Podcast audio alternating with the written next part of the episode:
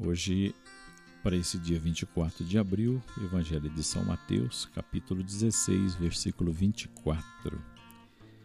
Então Jesus disse aos seus discípulos: Se alguém quer vir após mim, renuncie-se a si mesmo. Tome sua cruz e siga-me.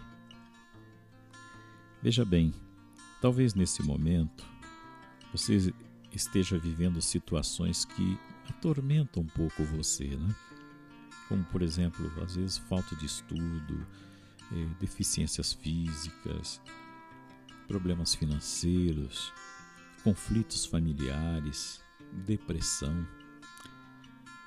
Quando a gente se depara com essas cruzes, nós podemos tomar várias atitudes. Rejeitá-las, tá? podemos é, ignorá-las, negá-las ou até mesmo odiá-las. Ou então, nós podemos enfrentar cada situação com a ajuda de Deus, com a, o apoio de amigos, de familiares, né? mas, sobretudo, com a graça de Deus. Jesus não disse faça uma cruz ou procure uma cruz, mas o que ele disse?